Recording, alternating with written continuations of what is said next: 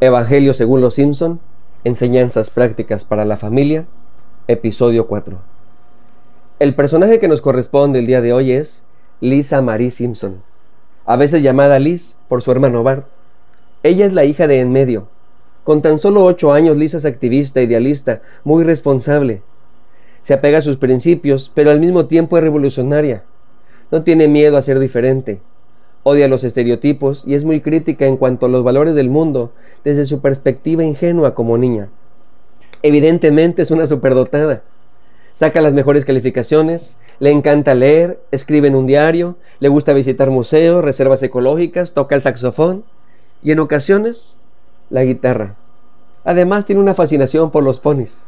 Lisa es lista, curiosa, ambiciosa y de toda la familia Simpson es la que tiene más conocimiento intelectual. Valora profundamente su integridad, pero es sumamente competitiva con un continuo afán de superarse. Ella es rebelde, pero no como Bart que no tiene causa. Ella lo hace para romper con las normalidades sociales. Tiene una alta escala de valores que predica y trata de inculcar con todos los que le rodean. Es valiente y nunca calla cuando ella considera que está viendo una injusticia. Debido a que Bart es un niño problema, sus padres le prestan más atención a él por lo que Lisa ha tenido que generar un sentido de autosuficiencia. Algo que es muy interesante y que hay que remarcar es que a pesar de tener a Homero y a Marsh como padres, Lisa no tiene los problemas de comportamiento que tiene Bart, ni los problemas de Maggie para crecer y hablar. Lisa, a pesar de la familia tan complicada que le tocó, aprendió bien a sortear su vida y salió adelante. Hay capítulos incluso que la muestran como presidente del país. Una vez más, la buena nueva de los Simpson es que, si ella puede, nosotros también. En una ocasión me invitaron a dar una plática en un grupo de neuróticos anónimos. Pero antes de que yo pasara, los que dirigían dieron permiso a los asistentes para poder pasar a tribuna y vertir sus problemas. Y recuerdo muy bien que pasó una señora que se quejó mucho que sus papás no le habían dado nada que la vida le fue muy difícil y que le había costado mucho abrirse paso ella sola, por las carencias que tuvo, tanto emocionales como materiales. Lo curioso es que, después de ella, como unas tres o cuatro personas después, pasó otra mujer que se quejó mucho, también de sus papás, pero al revés que la primera, ésta se quejó que le habían dado todo, era súper consentida, que la vida le había sido muy difícil, y que le había costado mucho abrirse camino en ella por sí sola, por el exceso que tuvo tanto emocional como material. La primera con casi nada y la segunda con casi todo, pero ambas igual se sentían inútiles. Una dura verdad es que casi nadie se quiere hacer responsable de sus actos. Es más fácil echarle la culpa a alguien más Regularmente no que nos queremos deslindar de nuestros problemas, sobre todo de la culpa. Hay una frase que me gusta mucho y quiero compartírselas, que dice así, echarle la culpa de tus errores a tu naturaleza no cambia la naturaleza de tus errores. Si acertamos es nuestra virtud, es nuestra inteligencia, es nuestra capacidad. Pero si fallamos, seguramente será, será responsabilidad de otro. Regularmente cuando fallamos o fracasamos, decimos cosas como estas. Es que tengo mala suerte, estoy salado, así se dice. Es que me distrajeron y se me fue el tiempo. Es que como soy Capricornio, así somos nosotros.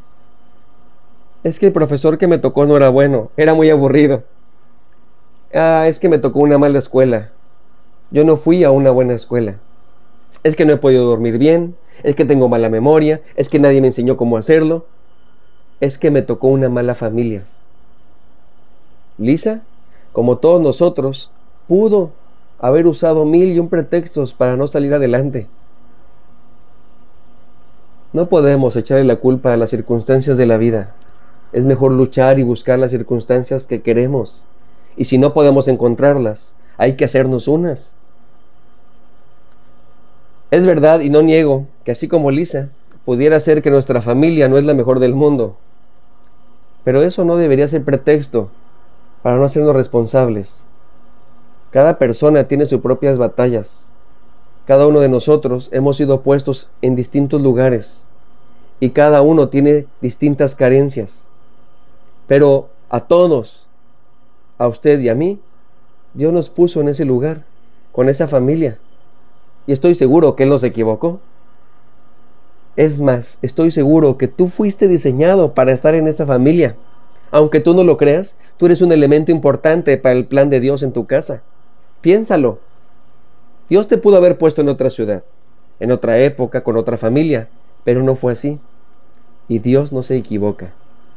Seguramente tú tienes mucho que aprender de ellos, pero también tienes mucho que aportar. Lo mismo pasa cuando nos casamos. Aunque nosotros somos los que elegimos, aunque nosotros somos los que escogemos a nuestra pareja y pudiéramos pensar que nos equivocamos, tenemos que reflexionar lo siguiente. ¿Por qué Dios no impidió que me casara? Porque pudo haberlo hecho. Es Dios. Pudo haber temblado, un huracán, o tal vez algo menos catastrófico, como que el novio no se presentara, o la novia se arrepintiera de último minuto, o algo más telenovelesco, que alguien interrumpiera la boda. Mi punto es que ya son familia. Dios no se equivoca. Además, no hay familia perfecta. Ni siquiera Jesús tuvo una familia perfecta. Según el Evangelio de Juan, sus hermanos no creían en él. José, el que conocemos como soñador, sus hermanos lo rechazan y lo querían matar, terminándolo, lo terminaron vendiendo como esclavo. Pero a pesar de todo, José lo logró. Ruth murió su esposo y su suegra le pide y le ruega que se aparte de ella, que se vaya de ella pero ella prefirió forjar sus propias circunstancias, en lugar de que las circunstancias le forjaran a ella. Así que, si queremos tener una familia unida, amorosa, comprensiva, así toda linda, no podemos echarle la culpa a nadie. Dios nos ha dado a cada uno de nosotros talentos, y uno de esos talentos se llama familia. No cometamos el error de no hacernos responsables y no invertir en ellos. El Señor nos pedirá utilidades de su inversión. No se trata de meter miedo, pero si tienes miedo, aún por eso deberías hacerlo. Es probable que no sea fácil, pero regularmente las cosas que valen la pena no lo son. Tampoco te prometo que sucederá de la noche a la mañana, pero de la mano de Dios sí sucederá el milagro.